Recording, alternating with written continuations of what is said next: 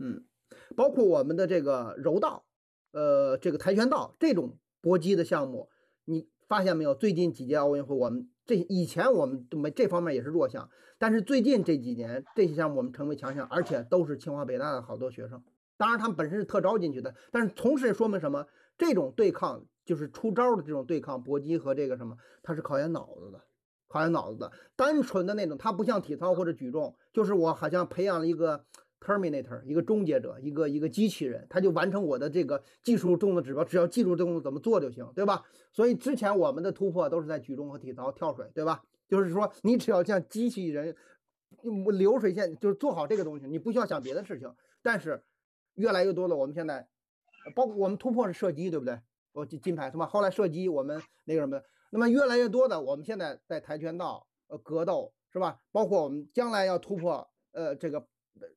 三大球，那尤其男子三大球，对不对？那么就都需要什么？你的脑子，你的脑子，这是最重要的。已经不是我技术动作或者什么都已经完全理解了，或者什么都知道我该怎么做最好，但是我就做不到，为什么？因为你的深层次的呃人格或者是综合的素质没达到，这是非常要紧的。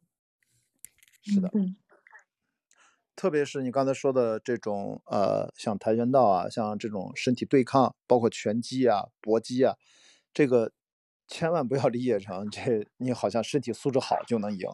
嗯，其实那是最要练脑子的部分，反应能力各方面，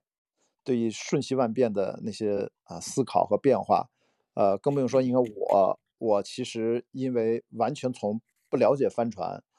到两年前开始从头学习参加克里伯环球帆船赛，我才了解帆船的这种长航的这种呃运动形式。因为大家说到帆船，实际上更多的奥运会项目帆船它是短距离比赛，都是绕标嘛，我们叫近岸赛 （inshore）。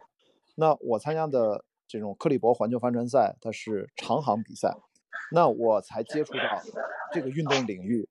这个就了解那能够去进行帆船长航运动的人做船长。那你的知识体系那个是相当的，怎么说呢？相当的，呃，要知识结构要丰富。你不只是要会开船，你要了解所有的海洋的相关的气候的信息，怎么看天气，甚至你要会修船，你会要了解所有的看风暴，你要看所有的航海图，要通讯系统等等等等，是非常复杂的一个知识体系。所以在国内，对于长航这块儿几乎就极为的欠缺，啊。都是刚刚开始，当然我参加那个比赛是一个业余比赛，我们是呃十几个人一条船啊。对，说上知天文下知地理中通人和，不太夸张的，这方面都得知道，不然的话你真的走不了。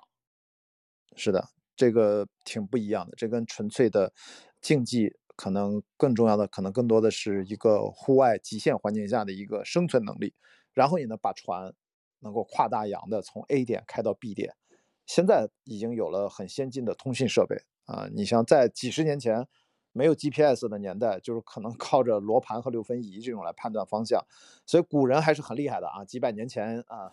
嗯，就可以 发现新大陆，开着船出去。中国在这方面啊，我们的的确确啊，不是我们的强项啊，因为我们一直不是一个航海的国家啊，我们是个大陆文明的国家。这个就说远了，我们扯回来，扯回来就是要真正的对一个运动的理解。呃，其实是对大脑是一个很高的要求啊，这是一个整个系统认知的问题，绝对不是说大家闷头训练那么那么简单。我觉得中国正在转变这个意识，所以我们正在吸收啊各种的顶尖的运动员啊。你看中国足球是规划嘛，对吧？你看奥运会这次我们也是各种的顶尖的运动员能够代表中国参赛，我觉得这也是中国的一种态度的改变，就然后能通过这些事情激发更多人啊。去去从去找到自己喜欢的运动项目吧。我觉得奥运会其实应该这个是很重要的意义，不只是呃更快、更高、更强，更重要的是更大众，让大家找到自己的呃日常的喜好，能参与进去。我觉得这个是很重要的。别到时候把它当成一个节目，我就看一看啊，你也自己能够搞起来，真的吧，嗯，你说规划这个事儿，其实不是我们最先发明的，是吧？日本有规划，卡塔尔也有规划，但是人家为什么做的比我们好？那日本的首先它不是走的规划，他先先走的是什么？是季科给他领了一条路。那季科可以说巴西人季科可以说是先去巴西训练嘛？你说的对吧？教父对吧？季科给了他整个一条的未来的企划。然后当时日本足协就说行，这条计划我们走五十年，五十年以后会怎么怎么样。首先，他的远眼光比较长；二呢，人家自己的这个体制建立起来以后，他去规划，或者说人家从真正说，呃，引进了季科，季科因为这这不能说代表他踢球啊，但是说季科，他基本上季科就算是他规划了，就是成为他整个的一个一个一个这个足球未来发展纲要的一个制定人。这样的话，人家是这么着，就是说学习了这么多，我们规划是什么？就是花钱，花钱让这人来替我 踢。但其实更多时候，你这个人来了以后。这个外援能不能把他身上的一些优秀的东西，或者他对足球理解言传身教，影响到我们的球员，或者是我们的将来的小球员，这个才是重要的，你知道？不然的话，你这东西他这个人来了，完了呢，他踢得好也好，我们的那那些球员跟他都都说不都说不上话。就好多外援说，这个为什么他那个在在俱乐部挺厉害的，怎么到国家队不行了？他俱乐部有其他的外援啊。跟他能说上话的呀，这足球场上虽然是十一个人，但是我因为我们这个外援和这个我们国内球员本土球员水平差距太大，因此呢，球星的这个作用就更为突出，是吧？你的这个中后卫和中场给你的传球，你锋线上吃着就舒服。你到了个国家队里头，没人这么给你传了，或者没人跟你的的这个思路传接和跑动路线上有一定的这个默契了，那当然他就他就显得不行了，因为足球嘛，它不是一个人的运动，所以说这就是这个道理。说为什么规划运动员到国家队不好使？这很大程度就在于什么呢？我们国家队的很多人压根儿跟这规划队员说不上话，根本那个路子就不在，或者说我们那教练，我们国家那教练就跟那国家队员都就不在一个档次了，就说哎，你看啊，那你原你原来恒大时候谁谁执教的？里皮也好，斯科拉里也好，什么水准，对不对？也你看这个类似冰球，咱这次等于也是引进的球员很多，呃，也是一看就是外籍的。然后他好像看上去是不是至少因为冰球的规则跟足球不一样，好像我们跟加拿大、跟美国、跟这些呃就是就是世界排名前几的这些呃球队一起打冰球比赛，看着反正还能打到一起去。当然咱也是大比分落后啊，就是也是也失利，但好像上次对加拿大的时候咱还进了两个球，就是好像这个冰球看着场面上还热闹，因为它攻防转换太快了。就就也还好，但可能也是因为咱规划的不叫规划，咱就叫引入吧。球员特别多，呃，几乎是一半一半吧，好像是，对吧？就是这个可能也跟足球是不太一样，因为足球你不可能满场的全都是一看就是老外的面孔，这肯定也不行，可能最多有那么几个就了不。咱们今天这个聊呢，嗯，这个话题延伸的有点多，我们这个小粉丝黄女士，我们最后还是谈回苏翊鸣嘛。本来今天 就让苏翊鸣，我们聊的有点多了。一会儿我们的粉丝这个这个觉得今天上麦一趟，您还有什么想表达的，或者什么是对苏一鸣或者什么东西，我们都可以聊聊，听听你说的。呃，我我说我的一个想法就是说，前面前面老师他前面您您说的那个关于运动员的人格培养，我是比较有感想的，因为从一些呃今就是我从羽生结弦这个切入点来说吧，因为羽生结弦的话，嗯，就是无论是日本的日本的呃日本他们自己国家的，还是我们国内一些兵迷也好，对他的一个期望就是呃希望他能呃拿一个什么三连冠的这样的一个期望，对吧？就是，但是呢，他自己的一个想法。其实就是完成四 A，对他来说，四 A 的一个呃重要性，它的重量的级别大于金牌，在他心里面的一个重要的级别。我觉得呃能有这样的一个追求，呃，我觉得真的就是非常的难得。而且你像是呃今年的那今年刚刚刚刚夺金了那个。呃，运动员三十，好像是三十多岁夺金的那个运动，呃，徐梦桃，对，徐梦桃，她今呃三十一岁夺金，四届奥运会的元老，真的非常的不容易。嗯，所以我就是相当于是做一个回应之类的一个 一个总结吧。呃，你是雨生的粉丝吧，也？呃，对，哎呀，就是我我这个嘛，我就是基本上都会关注。嗯。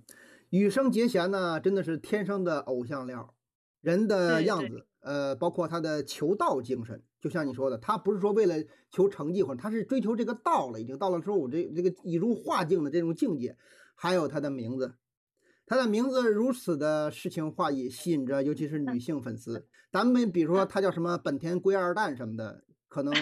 你就不是很喜欢他了。我感我感觉他不用叫那个啥，不是有一个叫什么真人那个。就那个还来中国扶贫的那个那个花滑选手，网友不说。说起日本，比如说这个苏一鸣的教练也是日本人，叫叫这个佐藤康弘是吧？咱们就是说羽生对结弦，比如说叫叫什么叫什么佐藤佐藤本田什么的，康弘一可能就会差很多啊。羽生结弦的名字确实很有诗意。这个佐藤教练很有意思啊，羽生那个咱我们苏一鸣在训练的时候，这个这个就因为疫情嘛，就是他俩其实是一个在日本，一个在中国。我所以这一点也特别佩服苏一鸣，他是把训练的视频发给教练，因为教练不嗯能现场教和这视频教，咱们都能理解了，这差的其实很多。但是佐藤教练是每一条视频一帧一帧的看，然后呢一帧一帧的讲，两个人这这个就这么这么这么练，然后在这个在这个哎，他们俩讲英文是吧？他们俩只能讲英文吧？这个我不知道是有对，好像有语。言上的一个障碍，我觉得能跨越这些这些障碍，无论是地哦那种距离呀也好，还是文化呀，还有语言方面的这或者说，不能讲英嗯文的话，那就得是翻译了。对，你要知道，呃，原我在足球队给足球队当过翻译，那么真正的时候，就是他现场训练，比如说像像这个佐藤教练和这个孙一鸣，他这种训练的时候，我要作为翻译可以不存在，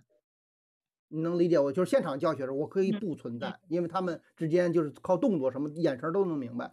但是我想这种视频教学，那翻译一定得存在，是不是这道理？是不是这道理？所以说嗯这个时候或者他们语言肯定有跟现场还是没法比。所以在这种情况下，苏翊鸣能拿到这个金牌，我觉得也感谢这个教练吧。教练肯定是下了很大的功夫，想让苏苏翊鸣突破很多的技术瓶颈。嗯，还是说怎么说呢？中日友好还是在很多方面有体现的。这尽管有历史的原因，但是不管怎么说嗯，在体育方面，不论是乒乓球